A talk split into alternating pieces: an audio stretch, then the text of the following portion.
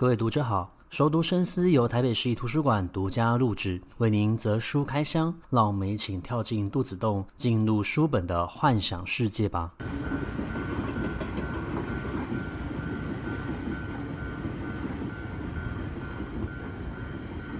各位听众好，欢迎回到熟读深思。这礼拜的题目稍微沉重一点点，还是属于比较成人导向的一个议题啊。但说成人导向好像也不太正确，因为像这样子的一个身份，呃，或者说是案例跟情况，其实已经不只是发生在银发族或者说是中年人的身上了，甚至有蛮多的年轻人也已经遇到了相关的一个问题跟困扰。那我过去呢，曾经写过一部小说，叫做《恒河沙等生不时》，他在描写的是一对夫妻。那么这对夫妻的太太其实已经照顾先生长达了十年了，而他的先生因为车祸的关系，所以成为了植物人，长期都在卧床哦。那么在这一个卧床的期间，由太太独自的照顾。她必须要承受着来自于婆婆的压力，同时也希望她的先生可以早一点苏醒，并且她也必须要持续的工作，才有办法维持两人的呃生计，还有呃先生的一个医疗品质。但是在长期的一个呃照顾过程之中，其实夫妻之间的感情慢慢的遭受到磨损，其实会遇到更多有关于现实的一个压力哦。那当初会取这个书名叫做《恒河沙等生不时》，它本身其实就是从佛教的经文里面而来。它其实描写的是我们呃要尽多少的一个努力，这个努力就好像是恒河里面的一个沙，数都数不完。那么尽到这么大的一个努力，才有办法成就一个善哦。那后来呢？其实，呃，我也看的几部电影，它其实都跟长照有关。例如说，《海鸥食堂》里面，其实有一位角色，他其实也是长期在照顾生病的一个家人。那么，直到这个家人去世之后，他才决定要离开日本，然后前往呃北欧地区去旅游，重新找回自己的一个生活步调。那另外，在最近有一部日本电影，这部日本电影叫做《寻人启事》。那有一天呢，呃，有一个小女孩的爸爸就就失踪了，不见了，然后还传了一个手机简讯，告诉她自己非常的安全。过得非常的好，不用担心，也不用再找他了。但是这个背后其实牵涉到的其实是一个长照的议题，也就是他们过去他的妈妈还在世的时候，其实妈妈患了一种非常罕见的疾病，所以他的身体慢慢的失去控制。即使透过长期的一个复健，他的肌肉能是不断的持续萎缩，到最后他必须要靠着他人的照顾才有办法生活，呃，照顾。呃，妈妈的一个责任其实主要都是落在这位先生的一个身上哦。那也是因为长期的一个照顾，他其实开始慢慢的对于这件事情产生了嗯、负面的一个情绪。毕竟，呃，你的人生其实有一段时间就基本上是暂搁了，而且你不知道这个时间是多长的。那么照顾太太，我们或许会认为是自己的一个责任，但是当我们身为一位照顾者的时候，其实身上，呃。积压的心里面的、身里面的，都会承受非常大的一个压力。像这样子的一个压力，或许我们从口述或是去看电影的时候会感受得到，可是实际发生在自己身上的时候，那种感受更是更强的。那我今天要介绍的这本书，它其实就是一本有关于长照议题的书。那这一本书，它其实是由一个。大阪的呃新闻媒体，他们去采访所汇聚，然后集结而成的这本书就叫做《无人知晓的房间》。那么他讲的其实就是长照议题，但是呢，他的切入观点非常的，我觉得不应该讲有趣，而是说他的切入观点非常的新颖。他主要探究的是这一群照顾者，他们在照顾他们的家人。不论是外祖父也好，不论是自己的先生、自己的太太也好，甚至可能是自己的女儿也好，他们在照顾这些人的时候，其实他们本身所处的是一个非常极大的一个压力环境。那么这个压力环境有很多的原因造成，好比说我们在照顾失智症患者的时候，其实他们有些时候没有办法去认知到外部环境的一个。变化，甚至他们会有所谓的一个黄昏症候群，也就是他们的行为在没有太阳之后，失去阳光之后，他们失智症的症状会更为明显，而且更为激烈。那么，以我们人类的正常的生理的话，我们应该是属于呃白天的时候，我们会积极的从事劳务工作；到夜晚的时候，我们会慢慢的呃稳定心情，然后休息，最后就会睡眠了。可是对于这个照顾者而言呢，他们在照顾失智症患者的时候，由于失智症患者他们可能会在夜晚产生一些攻击性的行为，或者说是发出大声的行为，甚至有些失智症的患者，他们可能会在夜晚的时候提出他想要出去外面兜风，或是突然就离开家里面出去外面走动了，所以身为一位照顾者，他其实就必须要配合这些失智症患者，他眼睛必须要一直盯在他们的一个身上，那也就导致于他们其实会长期的处于一种睡眠不足的情况，然后累积相当大的一个疲劳跟疲惫感。那对于常人而言，我们经其实经常会听到医生说，睡眠其实对我们身体是非常重要的。正常的话来说，其实我们一天要睡到呃七六到八的一个小时，我们的身体才可以好好的完全得到休息跟放松，才有办法嗯去进行隔天的一个劳务工作。可是对于这一群照顾者而言，由于他们的时间刚刚好，就跟其他人是完全相反的。那么等到这些失智症患者他们回到家准备要休息的时候，对于这些照顾者而言，他们反而又是一天工作的一个开始哦，所以他们会长期处于一种睡眠不足的情况，而在睡眠不足的时候，其实我们的精神状态就会慢慢的萎靡，你对于外在的一个刺激就会明显的感受不到，同时你会觉得与现实的环境其实是脱节的。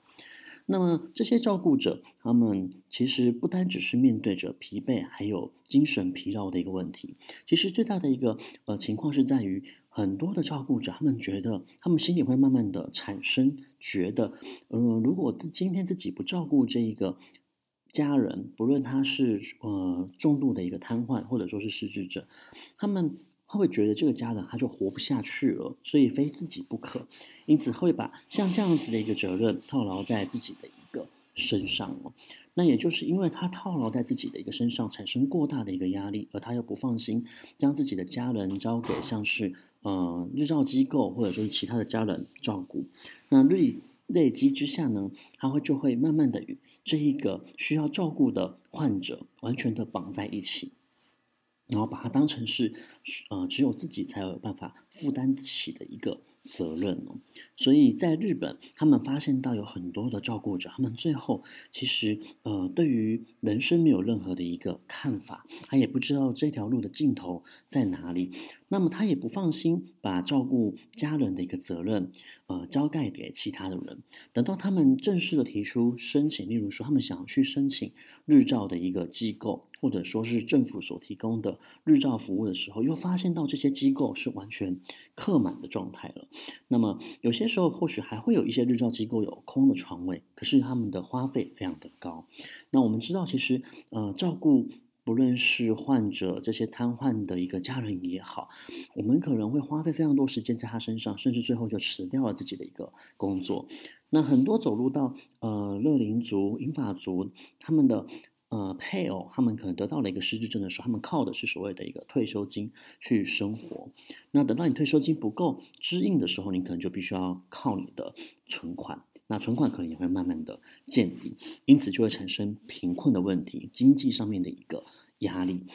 导致于他们会慢慢的没有办法去负荷像这样子的一个照护工作。那种种的呃因素慢慢的去累积积压之下，等到他们发现到自己其实已经负荷不了的时候，其实都相当的晚期了。或许对于这个照顾者自己的身上都会发生。呃，忧郁症或者说是躁郁症，他们自己就会患得一些心理上面的一个疾病。那同时，呃，政府的政策它可能不够完整，也没有办法给予他们这一群照顾者，呃，适当的一个协助跟帮助。因为其实政府的资源还是有限的。那政府所有的资源去进行分配的时候，还是要看所谓的一个预算。同时，呃，政策其实往往比跟不上实际发生的一个速度。呃，就我自己而言，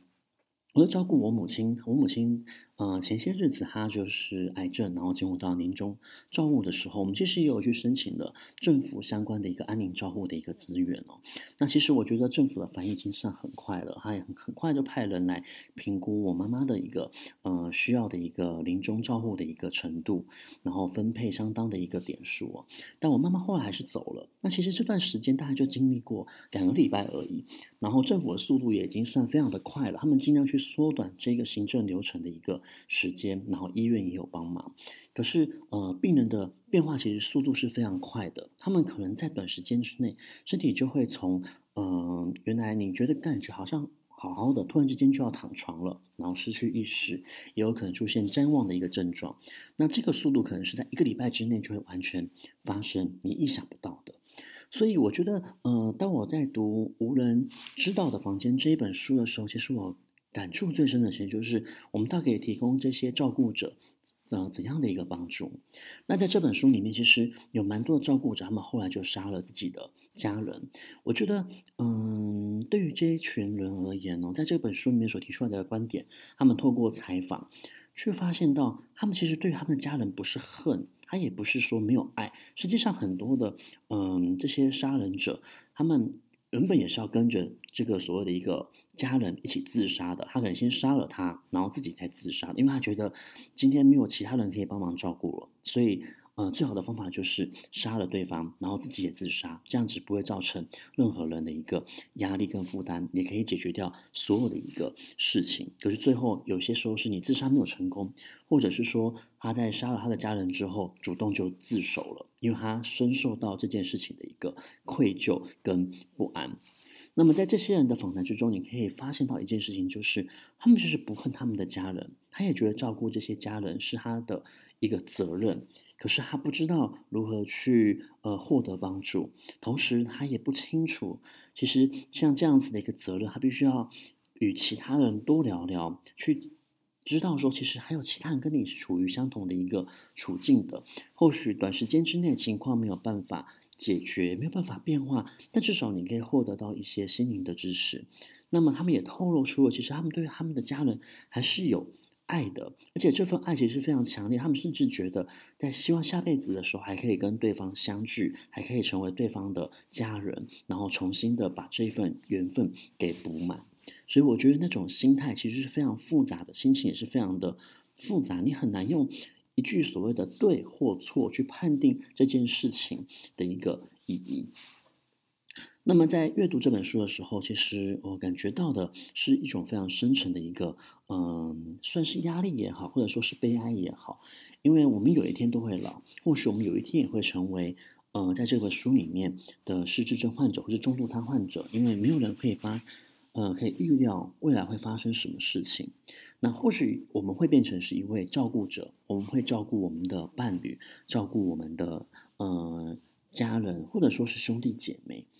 如果我们今天成为了一位照顾者，或成为了一位被照顾者，我们处于像这样子的一个环境，有没有办法让自己可以跳脱在当下的一个思维，然后重新去检视我们如何让彼此都能够有更好的一个照顾品质，同时我们又不会因为这样子一份的照顾工作而失去了对彼此家人的一个爱呢？那么更重要的就是我们的政府是否可以提前去做？阴影，然后制定相关的一个政策，或者说是更全面的一个保护。那么以这本书为例，他们去调查过了，在未来，因为我们与日本其实都是已经迈迈向了一个超高龄的一个人口社会结构了。以日本来说，他们未来也许五分之一的人。在二零二五年的时候，都会患得所谓的一个失智症。那么在到时候，不论是对于所谓的一个照顾资源也好，医疗资源也好，这些照顾者的心态照顾也好，都会变成一个非常严重的一个社会议题跟问题。那么这件事情早晚都是会在台湾发生的，因为我们的小孩越生越少，每个小孩负担的压力也很大。就好像在这本书里面的照护者，已经不但是这些所谓的四五十岁上了年纪的人了，甚至有很多人其实是二十几岁就已经加入到了年轻照护者的一个行列。有可能是他的外祖父生病，或者说是呃妈妈、父亲的一个生病，他们必须要帮忙照顾。那么不同国家对于照护者的保护是不同的。例如说，可能在欧美地区，例如说英国，他们其实对于这些所谓照顾者。的话，他们会有一些预算的一个帮忙，让他们去领取。呃，津贴来补助他们的一个生活，那也显示出，其实，在蛮多社会，我们也许看似他是富裕的，但是有一群人是非常贫困的，而这群呃贫困的家庭里面的小孩，他或许很早就已经负担起照顾者的一个身份跟角色了。那么，呃，我们觉得在读完这本书，最重要的还是政府应该好好的去思考，呃，但我们的社会的。政策行政的一个规范，是否能够给予这些人相当的一个支援跟协助？那让这些人不要处于没有人知道的一个房间，身处于生活的一个地狱，然后让他们有永远逃不出来的感觉，最后做出了憾事。这个憾事或许他们一次一辈子都没有办法再补偿了，可能会嗯。因此而感受到自责，而终身背负像这样子的一个束缚而活下去。那也希望阅读完这本书，大家可以去思考这方面的一个议题哦。那如果你喜欢我们今天节目内容的话，也欢迎分享给你喜欢阅读的朋友。我们在下一集的空中书房再见，拜拜。